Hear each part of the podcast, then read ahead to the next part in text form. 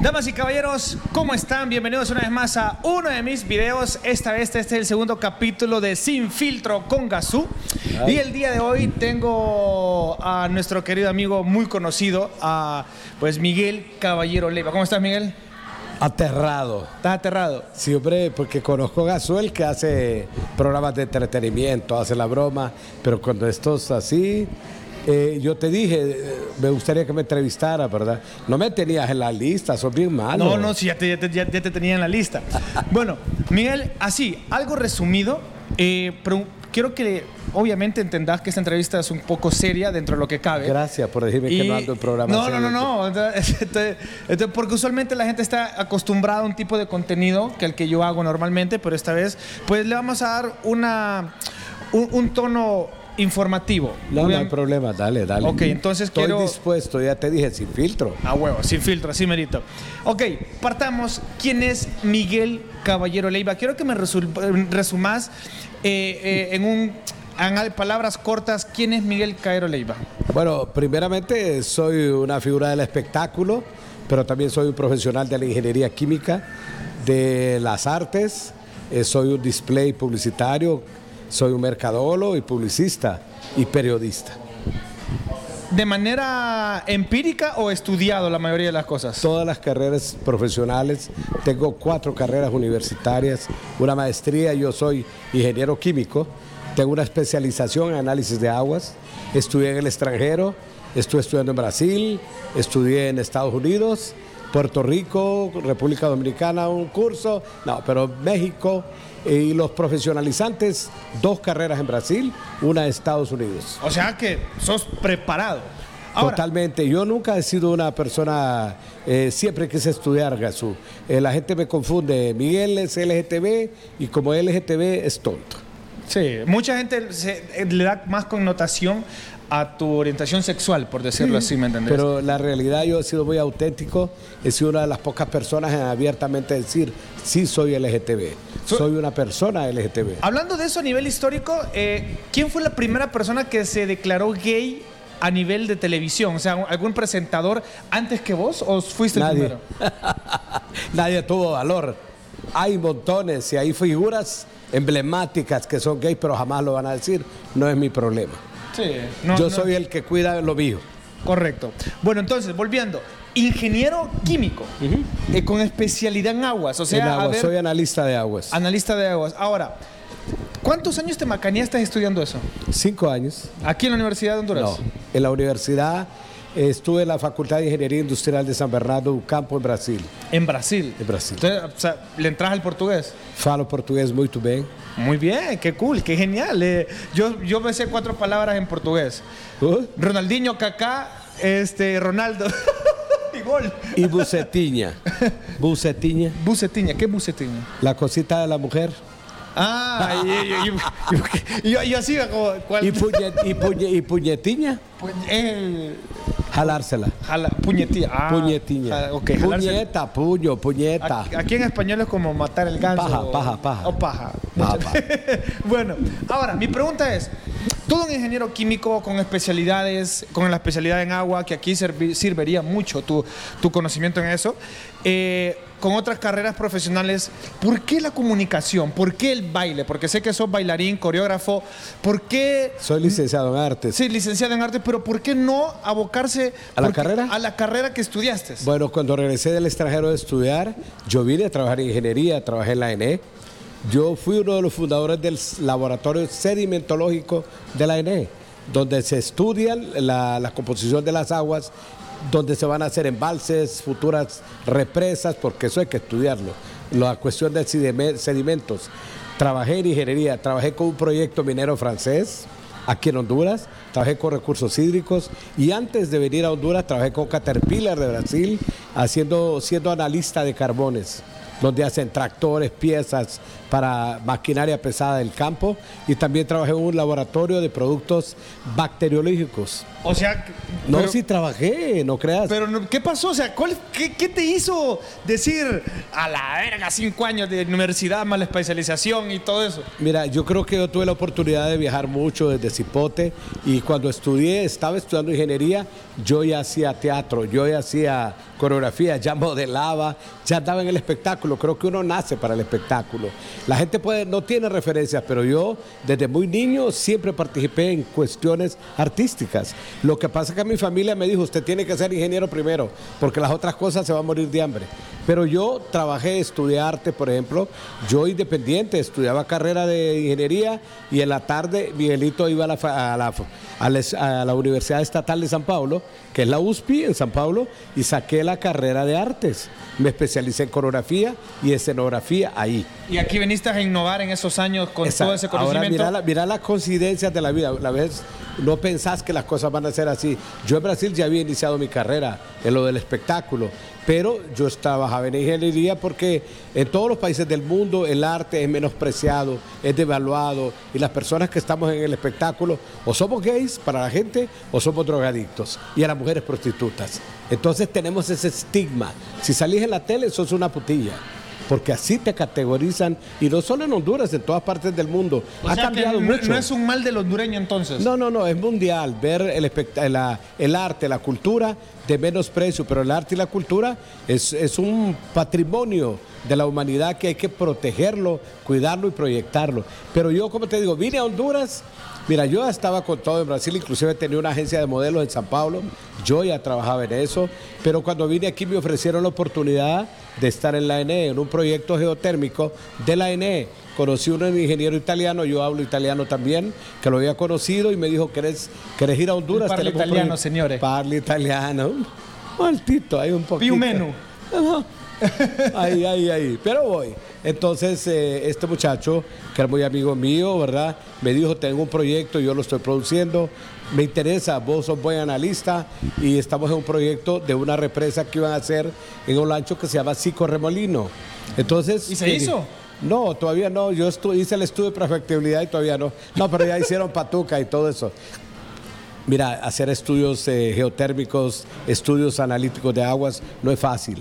Hay que estudiar para hacer una represa, no solo decir abrir un hueco, aquí está. Hay que estudiar el entorno, hay que estudiar los afluentes, hay tantas cosas. Pero bueno, Vine a Honduras y me dieron trabajo. Recién llegando a Honduras, yo ya había trabajado en el teatro en Brasil y cuando, cuando estaba en San Pablo yo participé en una obra de teatro que se llamaba Chicles. Yo era la fila número 4 o 5, el quinto, la quinta sombra, le decíamos. Y a ese teatro llegó una hondureña casada con un francés. Ella miró el programa donde salía, a mí me tenían como el hondureño, pero en, en Brasil a los extranjeros les dicen el gringo. Entonces yo era el gringo de la obra y me decían el gringo. ¿Y el gringo de dónde es? De Honduras. pa. Entonces cuando ella vio la obra de teatro y le vio el programa, ella fue a los camerinos a buscarme y conocí a la señora. Y ahí. Y ahí, no, espérate, fue, fue un fortuito. Pasaron los años, dos, tres años, y vengo a Honduras, una prima mía que siempre admiró todo lo que yo hacía, todas estas cuestiones, me dice, mira, que yo tengo una amiga que es casada con francés y tiene un estudio de danza en Tauciaje. Y le digo, Miriam, Miriam se llama mi prima, ella, ella no quiero nada de eso. Yo quería ser ingeniero, la realidad, andaba buscando oportunidades y además la cuestión LGTB me había afectado en nuestro país con problemas familiares y todo. Entonces, pero el arte te persigue. Llegué al estudio y me dice, desde que me vio la señora, quedó Miguel Caballero Leiva. Yo siempre tuve nombre comercial desde el inicio. Siempre cuidé mi marca, mi nombre. Y entonces ahí me dijo, ¿no quieres estar con nosotros? Veamos, le digo, la realidad. Entonces estuve en el Teatro Taller Teucigalpa de danza. ¿En qué año? ¿Qué año fue eso? 86. En el 86. En el 86. A finales del 86 fundé Laberintos, el primer grupo coreográfico de Honduras profesional. Yo lo dirigía, eh, era combinaba teatro, música, eh, pasarelas, actuación. Era una, era una combinación. Eran tiempos donde nadie te paraba bola en Honduras, nadie te sacaba en un periódico, nada. Nuestros espectáculos eran tan orgánicos que lo de lo que vivíamos era de lo que la gente nos iba a ver. Yo viví esa época. Y aparte no estaba la red social, no había ni teléfono, nada, nada. todo era bien ambiguo, Yo, yo bien arcaico. No, ni tanto, no seas grosero, si siempre ha existido el modernismo. El diseño gráfico en Honduras ya es, es una realidad. Tenemos gente increíble aquí que trabaja con Ahora, publicidad. hablemos eso que dijiste, problemas familiares. Todo el mundo sabe quién es Miguel Caero Leiva por burla, ya por ser, porque sea gay, te hacen, le hacen bromas, obviamente las bromas machistas, como vos sabrás. Todo el mundo te conoce por tus premios extra, por tu trayectoria, por tu sinfín de, por personas que empezaron con vos modelando, eh, Cantando, bailando, de Can- todo. de todo. Pero ¿por qué no sabemos nada de tu familia? ¿Por qué no sabemos quiénes son tus padres? No sabemos quiénes son tus hermanos. No sabemos si tenés o no tenés hijos. ¿Por qué nadie sabe de eso? Porque he sido un artista y el artista cuida la parte privada lo más que pueda. Eh, en realidad, como te dije, tuve problemas cuando vine por ser gay. Me discriminaron mi propia familia. o sea, entonces- vos te fuiste hetero y regresaste gay. Siempre fui gay, papi, desde el inicio no. culero no se hace, se nace, disculpen. Aunque hay algunos que aguantan un montón de tiempo y después terminan aceptándose. Dura esa gente, sufre, sufre. Mira, yo... ¿Vos sufriste con tu familia? Fíjate que eh, el, la- el sufrimiento fue cuando regresé del extranjero, ya una persona formada, con profesiones, eh, con conocimientos y todo, y la familia le dio un choque porque siempre he sido exótico para vestirme. O sea, tú ahora te vistes así, hace años que lo hicieras en los 80, había que tener valor, ¿verdad?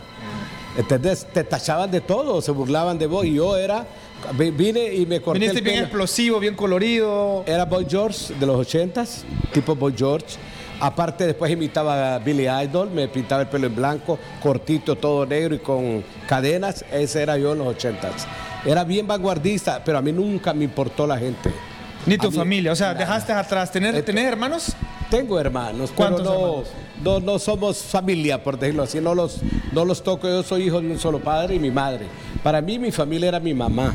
Primero mi abuelo, que murió primero, y después mi mamá. ¿Ya murió tu mamá? Sí, mi mamá y mi papá. Yo no tengo familia. O en sea, realidad, soy solo. ¿Estás solito, solín, solito? No, solo, solito no, porque tengo familia que eh, la familia no es la que le ponen, sino la que uno decide que tiene. Entonces yo, eh, la verdad que me desorienté un poco cuando vine, cuando vi todo lo que me pasó por la discriminación gay. ¿Me entendés? Aquí hay gente que se quiere acostar con vos y después niega que se acostó con vos. Y gente con reconocida. A mí me acosó un montón de gente. Si yo contara las historias, pero eso no es ni parte de mi biografía ni nada. Lo dejé como parte de experiencia para crecer y aprender a protegerme. Correcto. Entonces, como en resumen, regresaste, regresaste más gay que nunca, por No, decirlo no así. O sea, veniste ya salido del closet, más decidido, más, más cre- me- confianza en me vos. miras muy culero a mí. No, no, no. Digo, obviamente no. No, en Es que yo siempre te conocí así, pues no Por puedo eso, decir por- muy porque pero, pero, pero comparado con otros, me miras así muy maricona. no. Una pregunta, te la hago porque vos bien, vos bien serás. Vos Mira, no- sos, mira, eh, sos, un, sos una persona normal. Para mí sos una persona normal. Hay gay ofensivo que es el que te acosa, que el que se sobrepasa. Yo nunca Hay una- te hay- acosé, ¿verdad? No, obviamente no, pero hay una, hay una línea diminuta que mucho gay sí la pasa. Vos no sos de eso. Por lo menos conmigo no, ¿me entiendes? Pero, pero sí, eh, sí no, no te considero una persona ¿Ofensiva? ofensivamente gay, ¿me entiendes? me explico. Sí, porque ahora No es que los gays me ofenden, solo Mira, pero hablo- es que ahora hay muchos chavitos que no es gay y se ve bien marica. Sí. Muchos hombres, yo veo esos que levantan peso y andan con los pantalones tan socados y las camisas se ven raros, ¿verdad? Sí. Y no les dicen culeros, no les dicen que son maricas. En realidad que esa segregación, esa discriminación, esa desigualdad, es dura vivirla. Porque te, te limita, te limita. De repente miras a alguien bien afeminado con hijos y todo, y con pareja, y dices, hello. Pero yo soy problema de cada quien. Vos, correcto. Ahora, preguntas, Miguel, así, de que muchas personas sé que quisieran hacerte. ¿Has tenido mujer? ¿Tu primera vez fue con una mujer o con un hombre? Con los dos. ¿Cómo Sí, así? los ¿Era un dos. hombre de mujer o cómo? No, no, no, no, no. Yo, a mí me, yo te voy a decir algo. Eh, eh, cuando hace poco estuve en una organización que habló que yo era un privilegiado porque yo era ojos azules, blanco. Y segundo, era privilegiado porque había estudiado en el extranjero. Y entonces, eh, de cipote, a mí me perseguían las mujeres y los hombres. Yo era juguete para, para ambos sexos. O sea, era ah, bisexual. Es que en esa época no existía, sino que sucedía. De repente yo andaba con el chavito, tenía novia, él y yo tenía, yo también tenía novia, pero éramos novios nosotros. ¿Me entendés? Sí, sí, sí, te entiendo. Pasa en montones de familias y toda la cuestión. Tranquilo, pero eh, yo nunca, eh, ¿cómo decirte? Al principio era así, o de obedecer a la familia, porque el, el feeling de mi mamá, casate Miguelito, no te puedes quedar solo. ¿Pensaste en casarte? No, nunca. Nunca. Ni con. Ah, no, con hombres sí. Con hombres sí. Pero, o sea, lograste, te enamoraste, estás enamorado profundamente enamorado para, hasta- eh, porque para pensar Me que te quieres y hasta casar. me casé también. ¿Te casaste? Claro. O sea, Pero su- eso es capítulo aparte. Terminemos de aquello. Ah. No te emociones todavía.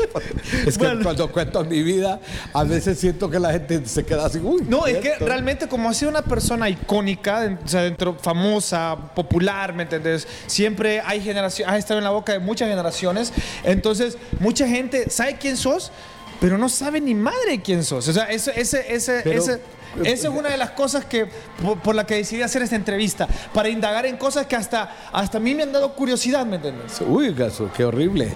La verdad que yo siempre he querido y le he mostrado al público lo que el público quiere ver de mí. Pero, pero, pero eso es una cosa, pero la otra es lo que verdaderamente sos. Por eso, por eso te toco el tema de la familia, de tus hermanos, de tus hijos y toda esa. O sea, de- si tuviera, vaya, hablando hipotéticamente. Entonces, to- por eso toco esos temas, porque yo sé que muchas personas se han de preguntar, bueno, y Miguel no tiene mamá, y porque nunca han visto una foto tuya con mi familia. Entonces, esas son las cosas. Ahora, siguiente Es que- pregunta. es que yo, fíjate, yo soy una figura del espectáculo.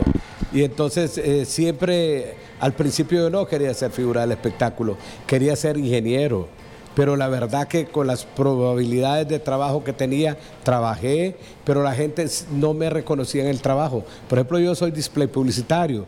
Yo de ingeniería, por andar en campañas políticas, me sacaron de mi trabajo del ENE. ¿Y después qué hago yo si no tenía conectes políticos? ¿Y qué, qué- quién era presidente? en esa época era Ascona ¿Y por después quién entró? Calleja. Calleja entró. Yo le ayudé a la gente del, del partido. ¿Nacionalista? Sí, nacionalista, pero yo no era que era nacionalista, sino que andaba ahí de metido, yo era artista y perdí el trabajo. Entonces fue cuando me vi yo, yo sé hacer más cosas. Yo estudié producción y dirección de televisión, yo soy vi- vitrinista profesional, yo soy decorador, coreógrafo. Miguelito es para todos, todo el tiempo he trabajado. Todo el tiempo, nunca he tenido empleos fijos. Nadie me ha dicho, tenga, le voy un sueldo de 100 mil pesos, porque ustedes lo merecen. A mí no me ofrecen eso. Correcto. Bueno, otra pregunta. Entrando ya al tema de la política. Ya sabemos que has tenido un, grado, un gran recorrido eh, educativo, o sea, sos bien profesional. Los temas de la familia los evitas un poco. este, Aunque yo cuido a la familia. aunque sos pro familia, Sí. eh, sos una persona... Pero ¿sabes por qué? Yo no toco el tema de la familia porque siempre consideré que mi mamá era mi centro, mi universo. Y yo siempre dije, mi mamá el día que ya no esté, pues solo soy yo y Dios. Dios conmigo, que me apoye. Mi abuelo fue como mi papá, entonces mi familia era de otros. Fíjate que, ya regresando a la familia, disculpa. ¿Por qué tu apellido es Leiva Harrison? Harrison. Harrison. Contame historias, o sea, ¿tu papá de dónde es? Bueno. O sea, una- porque sos diferente a las personas normales, a lo- la tez normal del hondureño. O sea, sos ojos azules, blancos. O sea, no parezco hondureño. Soy hondureño. No, hombre. pues sí, pues ya cuando hablas ya gente sabe los hondureños, los montunos. de- no te digo que me dijeron que era un privilegiado solo porque era blanco o azul. Y yo, hello, ¿qué pasó aquí? ¿Tenés raíces extranjeras? Sí tengo, pero yo casi no lo hago porque mi mamá misma me lo pidió que no lo hiciera, pero realmente fue reconocido y eso pues no importó, pues yo casi no lo uso. ¿De dónde es tu papá? es allá por las Europas. De sí, hombre, vaya. ¿De dónde es papá? Somos descendientes de judíos, somos judíos. Judíos. Pero no me estás diciendo país, pues un país. ¿Judíos de dónde es Israel? No sos Israel. Mi familia. El- tu apellido no es- el- ah. El, Harrison. Eso es una mezcla de judío alemán. Alemán. Judío o sea, alemán. la pinta alemán sí te la compro, ¿me entendés? Y de judío también, lo que pasa es que anda el pelo agarrado. Yo soy colochito, ojos azules, tengo toda la tez judía, mi nariz. Yo soy bien judío. Y ¿Y actualmente practicas el judaísmo? Fíjate que soy, eh, sí hago muchas cosas, pero he sido católico. Católico. Católico reformado. Ok, católico reformado, muy bien. Bueno, ahora sí, entremos a este detalle. A la UD, Unidad democrática, ¿verdad? unificación Un- democrática. Unificación democrática. ¿Casilla? 185. 185. Ahí está. Miguel Cairo Leiva va para diputado por el Distrito Central. No, por Francisco Morazán. Por, por Francisco. Bueno, Sí, eh, es que para todo el departamento, Jesús. Ah, sí, por, por- correcto, tenés toda la razón. Por Francisco Morazán. Ok. anda vagando en otras ondas yo ahorita. Este, explícame, ¿cuántas veces has intentado ser diputado? Es la primera vez que lo hago. El anterior me, me mencionaron porque querían que yo participara. Una organización internacional decía que yo era una persona así como que referente de la comunidad LGTB y entonces propusieron y se regó la bomba, me llevaron y yo en esa época pues eh, me llevaba bastante con gente del Partido Nacional y dije tal vez sea aquí la oportunidad porque yo soy una persona que a mí me han ofrecido en otros partidos, pero yo he sido una persona de una sola pieza en el sentido de eh, no voy a andar pidiendo aquí, allá, el que me dé.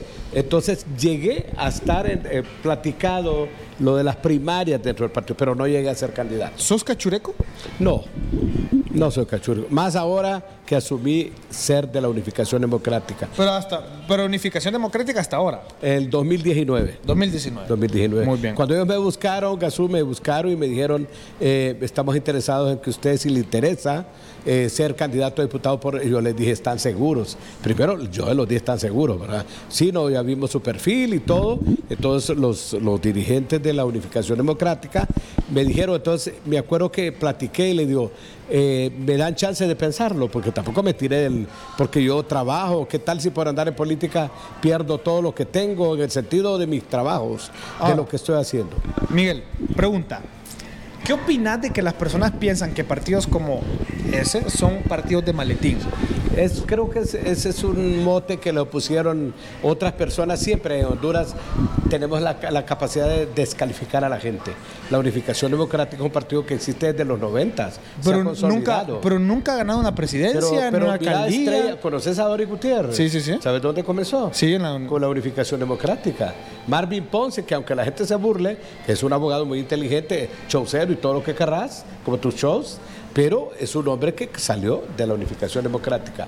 Ha habido personalidades. Todos Ávila también se cambiaron. Claro, yo creo que lo que pasa es que eh, siempre hay diferencias en los partidos. Es difícil que haya un consenso. Mirá el caso de los nacionalistas, un relajo por un lado y otro por el lado. Todos los partidos tienen esas divergencias, pero la unión final, ahora la unificación democrática, cuando yo acep- acepté, fui a investigar, averigüé, yo ya sabía, porque uno siempre lee temas políticos, ¿verdad? Y la unificación democrática es un partido, primero de puertas abiertas, porque imagínate ofrecérmelo a mí. Que no te- ellos se quieren renovar, quieren hacer propuestas, tienen estatutos. ¿Serías tienen- el primer diputado abiertamente gay. Ahora, ¿te apoya la comunidad LGTB? Te cuento que algunos no. Porque ¿Por siempre, porque ellos, eh, bueno, yo era al inicio, antes de tirarme a la política, la gente decía, Miguel Cabral es el ícono de la comunidad LGTB.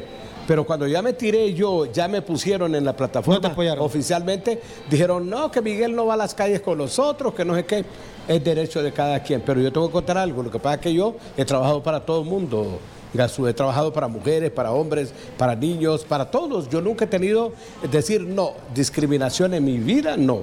Entonces mis trabajos han sido eh, para todos. Entonces nunca le paré bola. He tratado de hablar con las personas, muchos que conozco de la comunidad LGTB. Yo inclusive fui socio de una discoteca gay de las más importantes del país, aquí en la capital. ¿Cómo Yo, se llama? eh, Ahora se llama Dubai, pero Ah, tuvo varios nombres y toda la cuestión cuando comenzamos y era apertura para tener espacios para la comunidad LGTB. Siempre anduve identificado, pero la gente piensa que uno tiene que ser, eh, eh, no todos los gays somos iguales. Hay una Sí, clasificación. son personas normales. Hay clasificaciones, por eso se llama eh, persona LGTBI. Eh, Varias denominaciones, entonces no todos somos iguales. Ahora, ¿te sentís traicionado por la comunidad LGTB porque No. no te apoya en totalidad? No, no. Yo sea, creo que es una opción. Va, pero, sí, pero va, pongámoslo así en números. Si toda la comunidad LGTB votara por vos, ¿esos votos acumularían lo suficiente para ponerte como diputado? Creo que sí, pero, pero hay otra gente que también me aprecia, me conoce. No, no, no, yo sé, conoce. hablo en modo hipotético. ¿me? Si, si suponemos, si su- suponiendo que dependieras de esos votos de, esa, de, de- de la comunidad LGTB. Pero bueno, ya obviamente no, no sos del agrado de, de total de, todos, de- sí, de algunos. todos. Fíjate que es como hay organizaciones ahí que lo han dicho. Hay otra gente que aplaude mi trabajo, aplaude la referencia que soy yo, porque, bueno, comparto contigo un espectáculo y yo ahí soy un profesional. El hecho de ser gay no es que voy a estar bloqueando y pensando en hombres o morboseando a Gazú o al que está al lado, porque esa es una equivocación total y de todas las personas. Como decís, hay de todo. Pero yo me considero una persona moderada y respetuosa. Correcto. Obviamente, no hiciste tanto estudio para ser un maleducado. Ahora, hablemos un poco de política. Ya sabemos tu posición, espero, obviamente te deseo lo mejor. ¿Vas a votar por Eh, mí? Es Dime un que vo- sí. voto es privado. No, pero decir que vas a votar. por mí. 185, voten. Tan lindo. Miren, te tengo esta pregunta. De todos los candidatos a alcaldes, ¿quién es tu mejor opción? Bueno, nosotros en la Unificación Democrática hicimos una alianza con David Chávez. Nuestro candidato a alcalde es David Chávez. David Entonces, mi candidato es David Chávez. Porque si estamos en un partido, tenemos que ser fieles a la ideología. ¿Y por qué somos si estamos con David Chávez? Porque David creo que es una buena propuesta, independiente de cualquier cosa. Porque él no ha trabajado nunca de, diputa- de, de- de alcalde y su carrera como diputado ha sido muy exitosa. Entonces, el partido, a mí, yo como lealtad y agradecimiento a mi partido, mi candidato es David Chávez. Pero ahora te, ahora te una pregunta personal.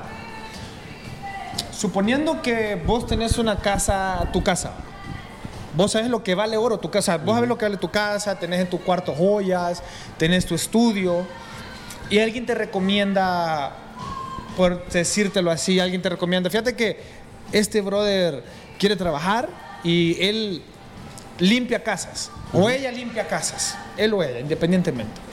Y vos preguntas por ella. Y todo el mundo te da una referencia de que ha robado en otras casas. ¿Dejarías entrar a esa mujer a tu casa sabiendo que tenés cosas que te roban? La realidad que esa es una cuestión de actitud personal. eh, No, hablando de vos, o sea, yo... Por eso sí, es mi actitud. Yo soy una persona que a todas las personas se les tiene que dar oportunidad. O sea, si alguien está preso y lo sacan después, eh, pagó por lo que hizo, esa persona merece ser reinsertada a la sociedad. No podemos ser tan discriminadores a ese punto. O sea, no sabemos inclusive con personas que te subís a taxis, te subís a carros particulares y hay gente que la ves bien bonita y de repente te sale un loco que es drogadicto, que ha robado y todo, pero vos aceptás a la persona. Yo he sido en eso, una persona muy consciente de que todos necesitamos las oportunidades y que se nos respeten los derechos. Entonces, ¿vos crees que...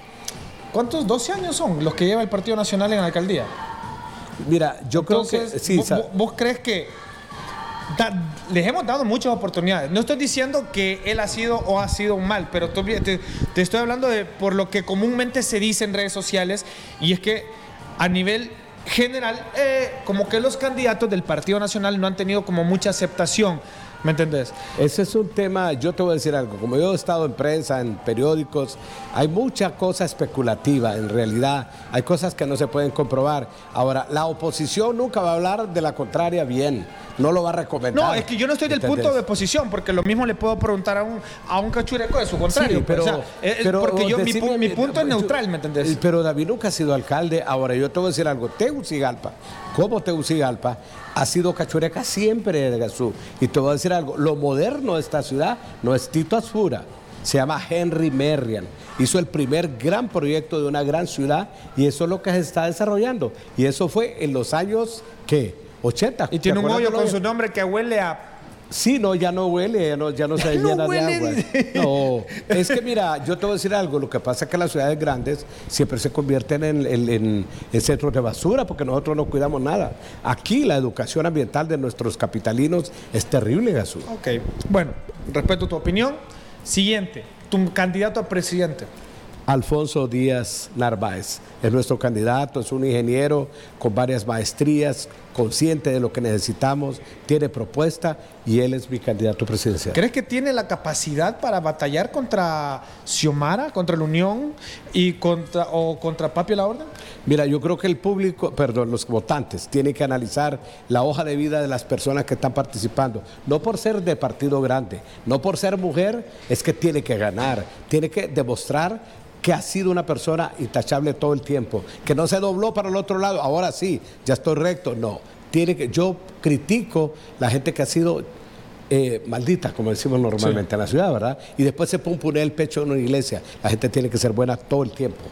Dame tu opinión de Papi a la Orden, si fuera presidente. ¿Crees que sería un buen presidente? Papi a la Orden para mí, yo creo que es un muchacho muy trabajador. Es una persona muy trabajadora, lo ha demostrado, creo que tiene todo ese perfil. Es una persona que es de un partido, pues que tal vez a la gente de los, que, los contrarios no lo aceptan, pero creo que es un profesional y oíme, es un gran ser humano, con todo respeto. ¿Pero vos crees que él sea títere de No. Juan Orlando, como se dice en redes sociales? No, es que eso, eh, tú sabes que las redes sociales y todo esto, hay mucha especulación, hay mucho fake news, hay mucha gente que te quiere predisponer. Cuando pasó el golpe de Estado, todo el mundo dijo que todo el país, 9 millones iban a salir a, Sí. a protestar por Mel. Si ¿Salieron? Si pasara una segunda vuelta, que eso nunca va, a ser- nunca va a pasar en Honduras, pero hipotéticamente hablando, si pasara una segunda vuelta y tenés dos opciones, Xiomara, Papi a la Orden, ¿cuál elegirías? Claro que papi a la orden. ¿Por qué para Papi a la Orden? Porque yo pienso que... eh, O mejor dicho, ¿por qué no Xiomara? Porque Xiomara es una títere de Mel Zelaya. Mel Zelaya es un loco. Es uno de los políticos más fantásticos porque es showcero. Porque es una Populista. persona que, populista y juega con el dinero de la gente. Tampoco le puedes ofrecer a, a la gente el paraíso cuando ni siquiera te has sembrado un, un árbol. No, pero Me- si nos no. vamos a esa, No, Miguel, no, no, no, ¿cuántas- te lo- nos han, ¿cuánto? Do- No, por no, 12 no. años nos han No, prometido. no, y miren lo que sé- estamos a esta No, altura. yo sé, yo te entiendo, pero eh, Xiomara es lo mismo, pues, es lo mismo. Además, esa plataforma, vimos unas locuras que hicieron y ellos, ellos son ingobernables. Correcto. Ellos fueron, eh, fueron también corruptos en el gobierno. El hijo de este señor andaba en helicóptero para ir a comprar chicharrones a Comayagua. ¿Eso qué te dice? Son personas que utilizan el poder para qué? ¿Eso qué es? ¿Qué significa? O parar un bus para sacar a la novia de un colegio porque era la novia y la fue a sacar del bus, paró y asustó a toda la gente, el hijo chiquito de ese señor. La gente tiene memoria corta. Yo no estoy a favor de nadie, yo estoy a favor de Alfonso Díaz Narváez. Por eso pienso que nosotros tenemos un buen candidato. Ok. ¿Cuánto falta ahí de memoria? ¿De qué es lo que, ¿Ocho minutos de qué? ¿De minutos faltan? ¿Cuánto lleva de carga ese? ¿Cuánto? Listo. Ok, entonces, esa es tu posición. Muy bien. Ahora, si no fueras diputado, ¿por quién votar? Si no fueras vos para diputado, ¿por quién? Fíjate que yo no fui a votar a las internas porque no, me interesaba ninguno. ¿Y ahora te interesa alguien? No, yo estoy en la unificación democrática. Quiero, quiero trabajar O con sea, una vos, opción vos- más. vos votarías solo por tu partido, no sería un. O, o- o- o tendrías un voto inteligente que este sí, este sí, este sí. Tal este vez sí. para diputados. Pues sí, de diputados estoy hablando. Ahora, hay gente de diputados, hay bastante, hay una hay, yo creo que hay demasiados partidos para un país. Eso- Partidos- eso- eso- a eso quería llegar también. Mira, hay partidos que los crearon ahorita, a conveniencia. Vino otro, yo quiero ser presidente, póngale el partido. Viene el otro, sí, yo quiero. Eso es una chabacanada. Tienen que haber institutos políticos. Tener que estudiar el hecho de cómo va a ser una institución eh, política, tiene que tener antecedentes, tiene que tener historia, tiene que tener principios. Entonces, hay muchos partidos que están ahí únicamente porque andan buscando cuota de poder, porque les den. Te lo digo de corazón. Por eso yo no pensé en ser candidato a diputado. Me dio miedo porque a mí no me pueden señalar de nada, pero por algo así no me gustaría. Antes de estas elecciones andaba en el súper y un señor me dijo, ya se hizo ladrón, me dice, le digo, ¿por qué me hice ladrón? Y no es que va a diputado, pues me, me dijo así. Pero es que. Espérate, No, ¿y te voy a decir, la res- culpa quién la tiene, los políticos. No, o sea, sé. decir, Es- honesto, exacto. te- además, me quedas debiendo, no, no te sacaría uno decente, ¿me entiendes? Bueno, ahora, ¿crees que yo me quedé callado? Rapidito respondí, ¿verdad? Respuesta, eh, pregunta estúpida, respuesta inteligente, ¿verdad? Y le dije, déjeme llegar al Congreso para robar y después me llama de, de ladrón. Ahora, hablando del Congreso, ¿cuánto gana un diputado ahorita? Dicen que como 75 mil pesos. Ok. Vos, Pero yo gano más en los medios. esa es mi pregunta. Mi ok. pregunta, ¿por qué voy para allá? No, no, no, no. Este, tus propuestas. Quiero, no sé si, no, no, no he visto en redes tus propuestas, siendo honesto. Eh, que somos compañeros de ahorita de un proyecto bien cool. Ahorita pero, y antes también. Sí, Este canal ah, huevo, de, de LTV, actualmente en Canal Memoria 11. corta, mi rey. Este, no sé nada de tus propuestas. Quiero Mira. saber cuáles son tus propuestas y a dónde van dirigidas. Bueno, primeramente cuando me dijeron, Miguel tiene que dar propuestas al Congreso Nacional, le voy a ir a decir a la gente mentiras, ¿verdad? Entonces yo no soy a favor de eso. Decirle, le voy a pavimentar, le voy a hacer esto. Y de repente los diputados cuando llegan al Congreso lo que van es a discutir leyes, a, clasificar los decretos y todo. Yo soy una persona que si voy al Congreso, quiero trabajar por los derechos humanos. Y los derechos humanos no es defenderte de que te quieran matar, no es, que te quieran eh, te discriminar. Yo voy por los derechos humanos. Los derechos humanos son derecho a la salud, a la educación, a un buen trabajo y a la seguridad. Pero no tenés un plan, está algo, una, una, ley que vos querás decir, es que quiero poner esto para, para al bienestar colectivo. Están todas las leyes, ¿para qué voy a llevar una ley si muchas leyes ni siquiera no las dimensionan ni las utilizan? Entonces voy a revisar las leyes que están y de, de acuerdo a las leyes que estén, cuando me den permiso, porque ahorita no puedo ir a revisarlas al Congreso porque no soy autoridad pero cuando yo esté ahí puedo ir a buscar qué leyes están, actualizarme. Esta ley necesita una reforma, esta ley necesita tener esta amplitud para que la gente pueda disfrutar de los beneficios y en realidad yo voy por comida para mi pueblo, para que la gente coma. No voy a ir a pajear y a decirle a la gente, eh, yo voy a luchar por la madre soltera. Si hay madres solteras, pero hay hombres solteros.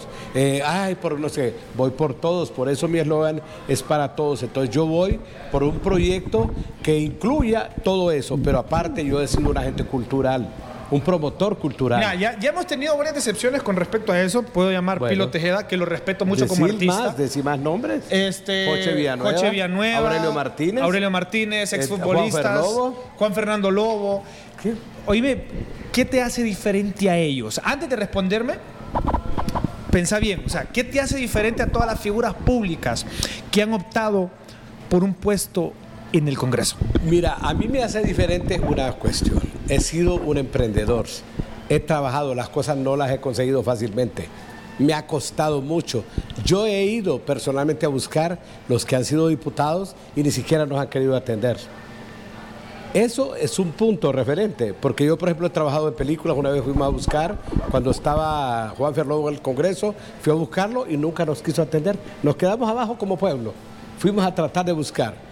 Entonces, yo he sido un promotor del arte y la cultura. He sido un impulsador con mi propio esfuerzo. ¿Serás accesible cuando seas diputado si lo logras hacer? Así como soy ahora, quiero ser siempre, porque eso es lo que me llevó a ser el rey de la farándula. Eso es lo que me llevó a que me abrieran las puertas, que la gente en la calle nunca me grite nada, que la gente no me señale ni nada. Y yo te voy a decir algo, a mí favores políticos casi nadie me ha hecho. Y los he buscado también, pero no me han hecho me ha tocado ralar, como Ahora, si pasa al revés, favores políticos, ¿qué pasaría? ¿Cómo si, si te piden favores políticos? Mira, yo tengo que ser consciente de algo, que todo en el Congreso se tiene que discutir. Yo si veo que hay algo que le va a hacer bien al país, lo tengo que ver, tampoco hay que ver como borrego, por eso estudié, por eso tengo conciencia social. ¿Entendés? Yo no voy por un sueldo, yo estoy grande, Jesús. He vivido todas las experiencias habidas y por haber. ¿Me entendés? He disfrutado la vida, mi familia me dio la oportunidad. Hay gente que llega muy humilde al Congreso y nunca ha tenido, ni ha viajado, ni se ha subido un avión, por decirlo así, comparándolo, ¿verdad? ¿Soy un privilegiado por eso? Sí, pero lo aproveché bien. Cuando yo estudié, y te lo digo ahora, esta parte cuando yo dije, eh, yo inclusive, tantos años de carrera, ¿verdad? Uno piensa, me voy a retirar. Entonces yo decía, Dios, yo quiero saber si voy a tener más oportunidades ¿Hay algún proyecto más? Porque he visto cómo han ayudado gente que no tiene talento, que es mediocre, que es desleal, y yo he estado en la misma línea pidiendo lo mismo, y han escogido al que es desleal. Entonces, ¿qué me ha hecho eso a mí? Crear una conciencia. Yo si soy amigo, soy amigo. yo creo que me, me, has conocido más ahora, que estamos más cerca. La gente piensa que soy una culerita más, una facilita que solo piensa en sexo, que anda buscando aquí. Sí, pero que no. lo piensen, que lo piensen. y que eso me ha hecho la fama, pues, no importa. Soy un ser humano y yo creo que si yo llego al Congreso, yo quiero marcar la diferencia. Aparte, voy como emblema gay, oíme bien, aunque no me quieran las personas, pero voy a tener que, y no voy a llegar de saco, saco negro, como llega como caja fuerte, sin combinación. Voy a llegar como soy yo. Así, con colores, eso es lo que te reís cuando voy al programa. Cuando me miras, qué ropa le hace así el gasú. Normal, pero de eso se trata, que te volteen a ver. Yo espero, no solo por hacer oposición, sino que ser el callo en las personas y buscar ayudar, principalmente, como te digo, a, la población en general. No puedo pensar solo en los artistas, en los cantantes, los bailarines, en los modelos, no, tengo que pensar en todos. Y yo sé que es duro, pero eh, se lo he pedido a Dios. Mira, como persona pensante que soy, solo que lleguen al Congreso o que lleguen al Congreso en general está bien, porque todo el mundo tiene el derecho. Para ser diputado solo ocupa saber leer, ser hondureño y vivir en la ciudad que vas a representar. Si no, si no saben cuál es lo que le piden para ser diputado, lo mismo para ser regidor, para ser alcalde, etc. Yo lo único que pido, que nunca te vendas, brother. Te lo, te lo voy a decir por qué. Porque muchos partidos que para mí son pequeños por, por, la cuestión de a lo que han llegado, que a nivel histórico son grandes porque siempre han estado, pero no han sido relevantes tanto a nivel histórico, presidencial, de alcaldes, etc. Solo pido, y quiero que me lo digas aquí, que no te vas a vender por nociones ridículas, por billete, que te van a decir, Miguel, tengo 5 millones de lempiras, vota a favor. Porque, brother, te lo juro, te lo juro que no te vuelvo a dar la mano. ¿Me entendés? Porque estás jugando como lo que han jugado los muchos políticos. me bajar el voto para poderme reclamar con esto. Me bajar el voto. Como, espérate, como muchos políticos que han jugado en su momento con mi niñez, quizás políticos que van a jugar con la, niñez de los nuevos niños que, van, que, que, están eh, eh, naciendo, con la, con la nueva juventud, porque te lo digo, da cólera, man. Entonces, ya somos más pensantes, somos más conscientes. Y solo te pido que si llegas al Congreso, brother, que haga la diferencia. Hace, sé honesto. O sea, son 75 mil bolas, no seas la avaricia. Puede matar a muchas personas. Y tener dinero al final no es todo, ¿me entiendes? Entonces, es una de las cosas que yo personalmente te pido y quiero que me digas aquí no me voy a vender y que las nociones que vos apoyes sean nociones con un bienestar colectivo y no un bienestar personal. Porque bien el político dice, voy a, voy a acabar con la pobreza. Claro, con la pobreza del político, no con la pobreza de las demás personas. Entonces, ponete a pensar, soy una persona que ha disfrutado la vida. Soy una persona que ha tenido o ha viajado o ha tenido más mías en un avión que incluso muchos políticos. ¿Ya qué querés? O sea, ¿qué más puedes querer en la vida? Una pareja, eso no ocupas dinero para tenerlo. Entonces, quiero que, en serio, si llegas a llegar, que no hagas lo que normalmente estamos acostumbrados a hacer. Mira, Joche llegó, brother, en su momento me cayó bien con su programa. El brother llegó y ¿qué ha hecho? Nada. Pero anda a ver la casa, anda a ver los carros. Anda a ver la productora que tiene. Y está bien que el progreso, que él haya progresado. Me alegra que mis colegas progresen. Pero no a costillas de otras personas. No, yo voy a seguir manteniendo mis trabajos, Gazú. Yo voy como un representante del pueblo, se lo puedo prometer. Y he sido una que persona me muy recta. no me voy a vender. No, yo nunca me he vendido, inclusive ya he tenido pruebas como personaje. Decime, no me voy a vender. Bueno, no me voy a vender. Lo que quiero que me digas es que no me voy a vender. O sea, es lo que necesito saber para estar seguro de que realmente vas a ser una persona que va a ir a hacer la diferencia. Una persona que eh, realmente va a valer la pena porque ya estamos cansados de todas las figuras públicas, compadre. Y yo me considero, espero nunca me lleguen a hacer una propuesta de candidato a diputado, pero la verdad, yo estoy cansado de todas las figuras públicas.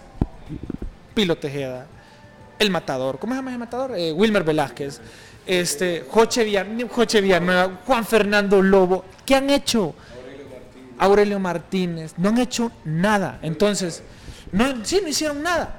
Entonces, realmente te pido que, que si llegas a llegar ahí, seas un ente diferente, que, que, que vos seas el punto diferencial donde después digan, donde si se tira a otra persona, otra figura pública que tenga buenas iniciativas, digan, bueno, por él sí voto, porque si Miguel funcionó, él puede funcionar también. Ya que ya estamos acostumbrados de que ninguno funcione y por eso a veces te llevan en la te llevan, en la colada. No, yo te, te prometo, Gazú, he sido una persona íntegra toda mi vida y esta oportunidad me la está dando Dios porque no fue así, no la acepté así nomás, porque yo sabía todo lo que había pasado, porque vi y vi la actuación de todos estos personajes y yo dije, cuando me dijeron, Dios mío, es una responsabilidad.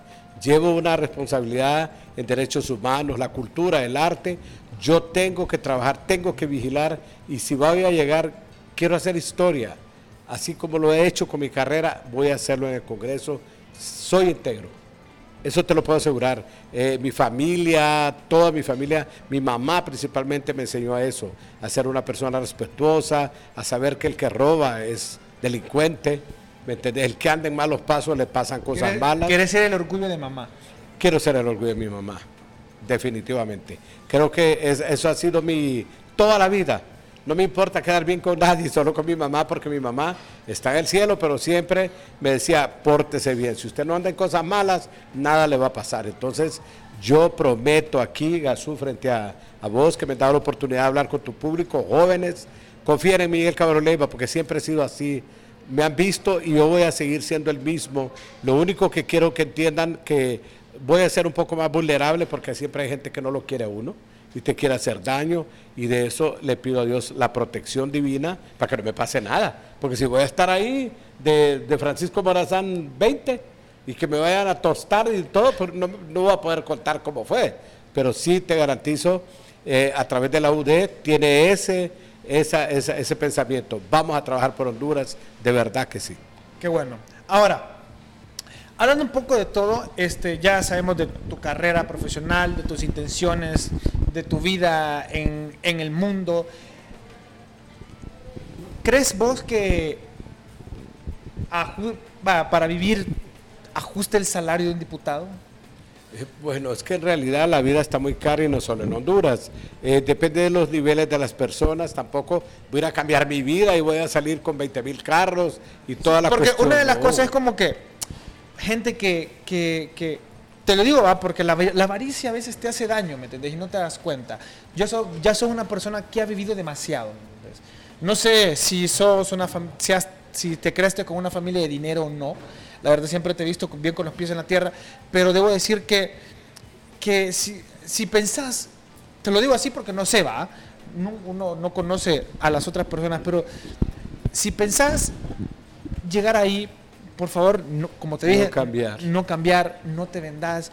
75 mil empiras, son una persona que vive sola, ¿va? Nadie depende de vos. No, sí depende de gente que mí, pero he sido un trabajador, Gasú, y he trabajado y me, he eh, agenciado dinero también para eso, para la familia, pero nunca he andado en, haciendo cosas indebidas. Qué bueno. Entonces, eso es lo que, no solo yo, sino que miles de hondureños que ya estamos cansados de eso, de que eh, existan partidos pequeños a nivel histórico y que lleven sus diputados y que se, muchas veces se venden, ¿me entendés?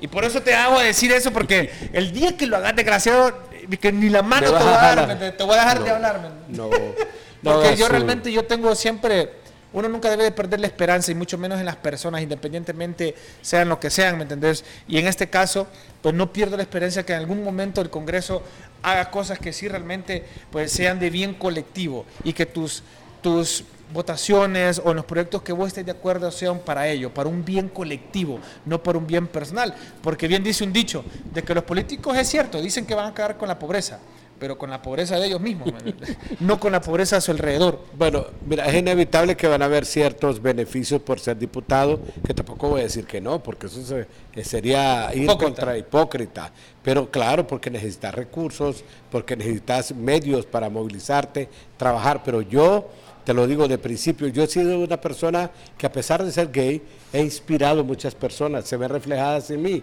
Y en realidad, porque yo creo que sienten que no ha sido fácil mi carrera, eh, mucha gente no te valoriza tu talento, pero yo nunca he desistido y un privilegio que he tenido es que Dios me ha dado la virtud de ser prudente con la boca, de no andar hablando tonteras, no sé tantas cosas, pero mejor me las callo. Soy de farándula, tenés que saber muchas cosas. Sí, pero me las callo. Ahora, ¿esa información nunca la has utilizado a tu favor? No, nunca. Yo podría, pero nunca. He tratado a la gente con respeto. Para mí, por ejemplo, lo de la farándula es hablar de tu trabajo, no de la vida privada. Ahora, si ya la gente se expone, hace tantas cosas inevitables, cegarme los ojos y hacerlo. Como lo que estamos viviendo ahorita, que, que se perdió un poco la gente que se dice que es de farándula. Y no están haciéndolo bien. Yo nunca cobré por un chisme. Nunca cobré por una portada, nada. Se le, te, bueno, te cobré. No, no, no. Nada. Entonces, todo ese tiempo, yo creo que los medios donde he trabajado han sabido eso. Y muchos medios donde he trabajado no me han dado el lugar que he merecido, pero no reclamo. Ahora, si quedas como diputado, ¿seguirían, ¿seguirían los premios extra? Claro, los extras son para siempre, Gasú. Es un proyecto que me costó mucho ponerlo en escena, casi nueve años para ponerlo. Y todavía sigo luchando para que me patrocine. Hay gente que no me quiere patrocinar, viendo el impacto que tienen los premios extra. Es para unir a la comunidad artística. Ahora, te tengo una pregunta que te va a poner la llave. Será. Con respecto a los premios extra, no, no sos eterno, ah, no, no, o No, sea, claro. ¿Quién crees vos, Miguel, que herede el título de el rey de la farándula? El próximo que lleve esa gran batuta después de vos. No es un título. Yo me gané lo de la farándula porque me vieron trabajando 12 años, 13, y después salió eso y me dieron el título. Pero yo nunca lo busqué. Y entonces no se puede de- heredar, heredar algo que es original de la persona. Yo no se lo veo en las manos de Sander, no se lo miro en las manos de Elvin, no se lo miro en las manos de Daniel Richard, eh, todos estos muchachos, ni Gabriela Bonilla, ni ninguno. Los veo a ellos como faranduleros, príncipes de la farándula, si vos querés, ¿verdad? Para seguir. Pero el cetro y la corona son para siempre. O sea, la majestad nunca, o sea, un rey nunca pierde la majestad. Y además, esto es un proyecto para seguir valorizando el talento nacional y van a pasar. Espero que algún día ya no voy a estar, porque 80 años de premios extra, no, ya va a ser polvo yo. Ya, no, ya soy abono, ya soy abono en algún lugar. Entonces, a saber quién lo va a manejar, pero sí vamos a hacer un, estamos haciendo un proyecto que quede como una organización, Gasú donde participen, igual que lo estamos haciendo. Siempre tiene que haber un director, pero ya no va a estar la figura central que soy yo, pero soy el fundador.